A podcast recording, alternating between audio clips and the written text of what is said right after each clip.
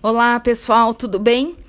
Eu já dei uma palhinha aí no último podcast é, é para falar sobre a gordura visceral quando eu falei sobre a gordura no fígado, porque algumas das causas da gordura do fígado são exatamente as mesmas da, das causas da gordura visceral, porque na verdade a gordura no fígado é um tipo de gordura visceral. E eu vou explicar isso melhor agora ao longo do, do desse podcast, tá bom?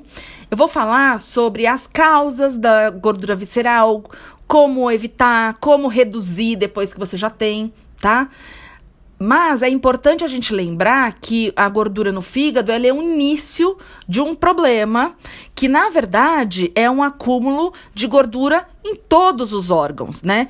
É, todos os órgãos que ficam na nossa cavidade abdominal ou entre as nossas vísceras, no nosso peito, enfim, são passíveis de acúmulo de gordura, né? Eu não sei se vocês já viram, mas se vocês não viram, vale procurar no Google um coração com acúmulo de gordura, né? É, é uma cena horrorosa.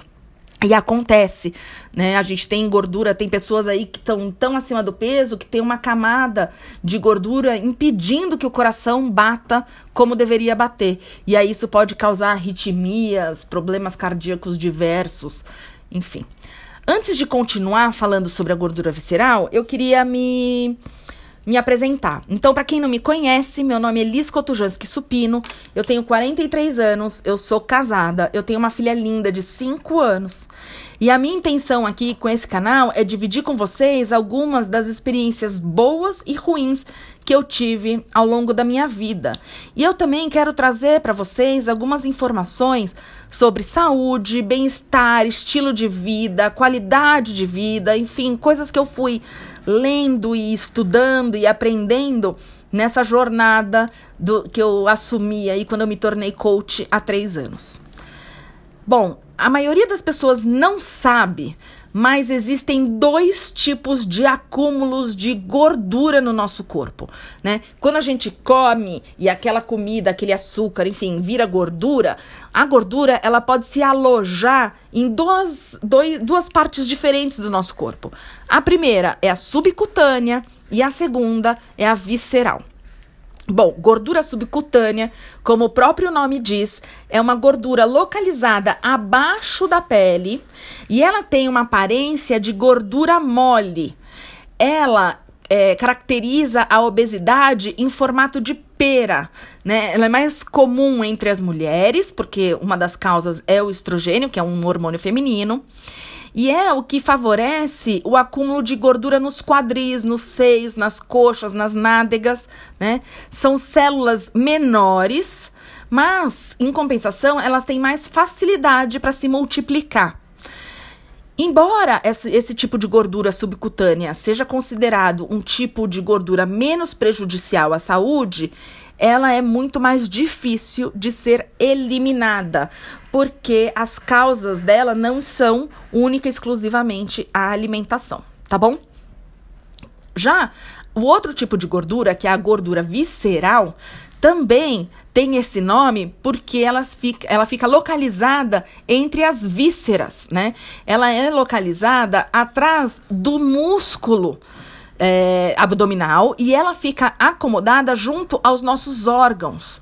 Ela tem uma aparência de gordura dura, como se fosse uma bola. Sabe aquelas pessoas que falam ah, que tem estômago alto? Pois é, aqui não existe estômago alto, isso é uma crença. O que existe é acúmulo de gordura visceral ela se caracteriza por, uma obesidade em formato de maçã. Ela é conhecida como barriga de cerveja, barriga de trigo, barriga de pão. É, e embora ela apareça mesmo em quem não beba a cerveja, né? Ela é, recebe esse nome. Essa gordura ela é constituída em células maiores que se multiplicam mais lentamente mas uh, que são mais ativas e causam doenças metabólicas. O que, que isso quer dizer? Elas causam doenças que afetam o nosso metabolismo. Metabolismo é o funcionamento do nosso corpo.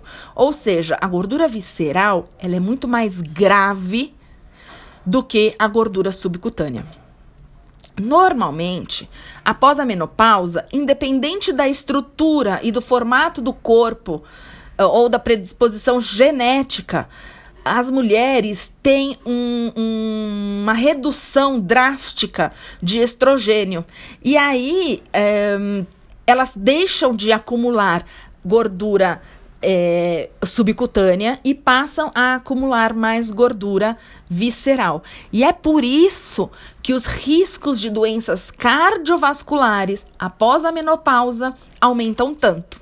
Então, se você ainda não chegou na menopausa, comece a se cuidar agora. E se você já chegou, vamos é, cuidar para reverter essa gordura visceral.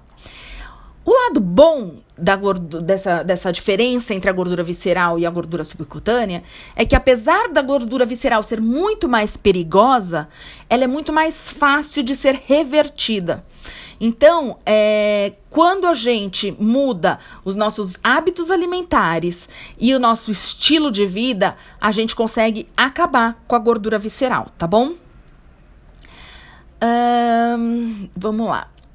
Como eu disse para vocês, a gordura é, visceral ela dificulta o funcionamento dos órgãos, como estômago, fígado, vesícula, intestinos, rins, órgãos genitais, coração, pulmão, enfim. Ele causa síndrome metabólica. A síndrome metabólica é quando a gente tem no nosso corpo mais de duas doenças metabólicas ao mesmo tempo. Exemplos de doenças metabólicas são diabetes tipo 2, colesterol alto, hipertensão, é, enfim, qualquer doença que é, seja resultado de um mau funcionamento do corpo. Outro efeito é, do excesso de gordura visceral é que ela também aumenta a inflamação nos órgãos e ela ainda reduz a quantidade do hormônio adiponectina, que é essencial para a queima de gordura. É esse hormônio que acelera o nosso metabolismo. Então, quanto mais gordura visceral a gente tem, maior a chance da gente continuar acumulando gordura visceral, porque o nosso metabolismo vai ficando mais lento. O excesso de gordura visceral também bloqueia o, o fluxo do sangue e linfa para os órgãos internos. Então, a ventilação dos pulmões piora bastante, Uh, o oxigênio no organismo fica desequilibrado e a gente pode ter até dificuldades para respirar e dormir. Você já percebeu quando você está meio acima do peso, você fica mais ofegante? Ou que quando você deita, a pessoa que tem excesso de peso, quando ela deita, ela sente um peso, né, em cima, na, na, no, na região do tórax e da barriga? É a gordura visceral. Bom, o acúmulo excessivo de gordura visceral, ele é causado principalmente por uma predisposição genética, mas essa genética, ela é responsável por menos de 30% dos, dos nossos problemas físicos. Então, 70% do, das causas da, do acúmulo da gordura visceral são diretamente ligados com o estilo de vida, tá? De forma geral, é, o que mais importante a gente citar é que a gente deve restringir o uso de alimentos refinados, incluindo açúcares e farinhas, refrigerante, álcool, defumados, embutidos, frituras, gordura vegetal hidrogenada, adoçantes artificiais. Pois é, gente, o adoçante é papo para outro, outro áudio, tá? Outro podcast. Mas o adoçante, ele não emagrece, tá? Ele não ajuda a gente em nada, muito pelo contrário. Se você não é diabético e consome adoçante, você só tá criando mais problemas para sua saúde. E, uh, por fim, outros alimentos industrializados de forma geral. A gente deve, para evitar a gordura visceral, entre outras coisas, aumentar a ingestão de proteína, aumentar a ingestão de fibras, aumentar a ingestão de produtos integrais. Entre outros alimentos, é necessário evitar o consumo de carnes gordurosas, leite gorduroso ou derivados, assim como carboidratos refinados presentes em bolos, doces e outros alimentos prontos para consumo. O grande vilão da nossa geração são os alimentos industrializados. Gente, veio da natureza, pode comer. Eu tô falando para pessoas normais e saudáveis, a não ser que você tenha alguma restrição médica. Pode, tudo que for natural você pode comer, tá bom? É, tente é, eliminar da sua rotina, né, da sua alimentação, alimentos com alto índice glicêmico. Esses produtos, eles, eles fazem com que a quantidade de açúcar no nosso sangue aumente muito rápido. E isso faz com que a gente tenha também um aumento muito grande de insulina, porque a insulina ela é produzida Pra, justamente para controlar esse excesso de açúcar. E a insulina faz com que a gordura vá parar nas células. E aí faz com que a, a, as células que sejam afetadas sejam principalmente as que se localizam na região visceral. Então, pico de índice glicêmico e pico de insulina causam gordura visceral.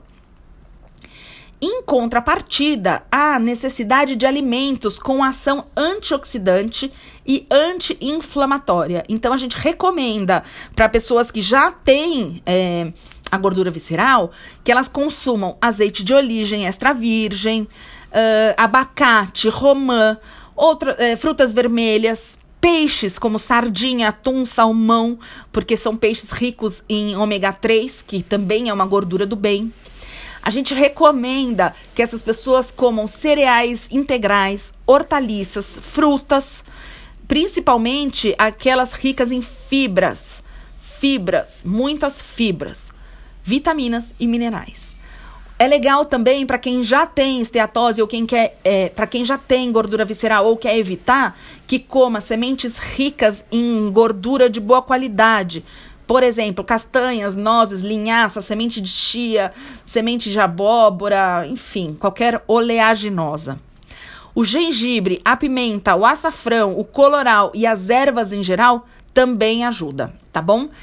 Agora, se você quer exemplos de alimentos ricos em fibras que vão te ajudar tanto a limpar os intestinos como a diminuir o risco de diabetes, de a diminuir a esteatose hepática e diminuir a gordura visceral, eu te recomendo que você coma maçã, pera, morango, kiwi, abacaxi ou a espinafre, alface, couve, rúcula abóbora, salsão, abobrinha, pepino, beterraba, tomate, cebola.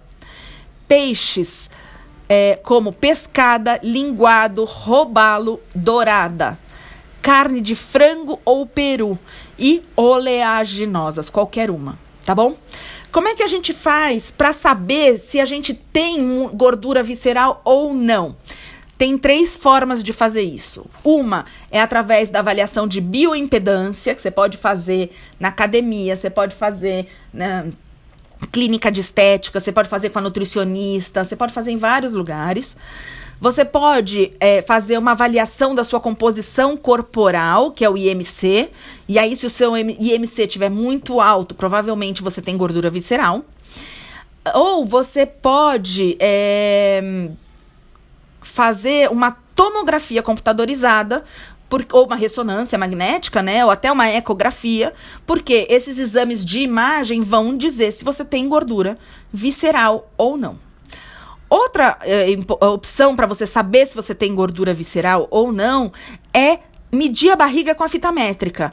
Ela é super simples, tá? E é certeira. Se eu medir a circunferência da cintura os homens tiverem mais de 94 centímetros ou as mulheres mais de 80 centímetros, certeza que vocês têm gordura é, visceral. E aí, vocês têm maior risco de desenvolver diabetes tipo 2, doenças cardiovasculares, infarto, AVC, enfim, uma série de doenças metabólicas. Agora, se você acha que você já recebeu notícias ruins suficiente, eu queria te dizer que você está enganada. Tem uma, mais uma coisa importante que você precisa saber. A lipoaspiração não elimina a gordura visceral. Apesar de ser uma cirurgia que elimina a gordura da barriga, a lipoaspiração remove apenas a gordura que está embaixo da pele. Ela não chega tão a fundo para retirar a gordura visceral.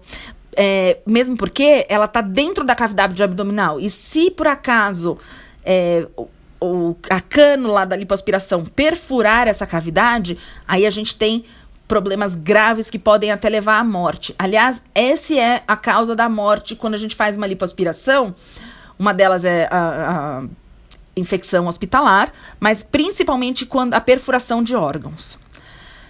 Em muitos casos, após uma lipoaspiração, a gordura visceral até pode aumentar, porque caso o paciente não é, pratique atividade física ou ele não tenha é, um hábito alimentar bom, ele já tem as gorduras, as células da gordura visceral lá e elas vão se reproduzir e vão aumentar. Em comparação, a gente vai.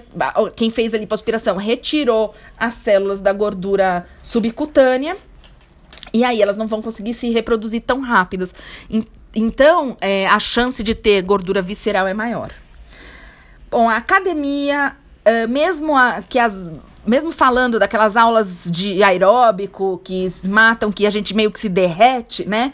Elas também não sozinhas, elas não são suficientes para acabar com a gordura visceral, porque ela vai é, queimar também a gordura é, subcutânea, tá? A gente vai queimar as duas gorduras, então só exercícios não é suficiente para acabar com a gordura visceral.